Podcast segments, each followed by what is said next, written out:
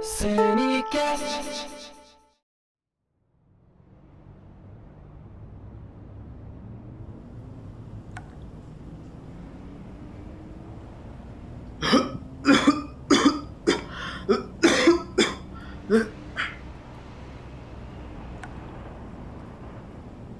O incenso traz o ar puro em momentos que nem a natureza pode oferecer.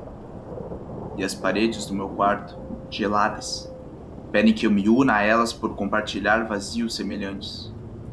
Cada um pode contar suas histórias, de guerra e poesias vividas, mas é como se ao final de cada conversa voltasse ao que era antes, estranhos dividindo o mesmo teto. Meus olhos rodeiam o quadrado do meu quarto.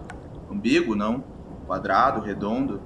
Faz sentido ao pensar que os dois podem viver um dentro do outro, mas nunca serão iguais. Para que lado eu posso seguir, existem apenas quatro possibilidades ao momento em que me encontro, e todas consigo ver o resultado que obteria se escolhesse o inverso. É indiferente. Eu tenho uma melhor amiga, em que divido meus sonhos toda noite, ou todo dia, ou em momentos aleatórios. Eu já não sei quando sinto sono. Ela sabe os meus segredos. E por que não fala nada? Seria apenas uma observadora? Teria raiva das paredes que, ao passarem horas falando, já se cansou de ouvir que era apenas silêncio. Tenho um lugar onde guardo minhas sujeiras e minha pele. Às vezes gostaria de esvaziar ele e dar um tempo. Acredito que ele também deseja isso.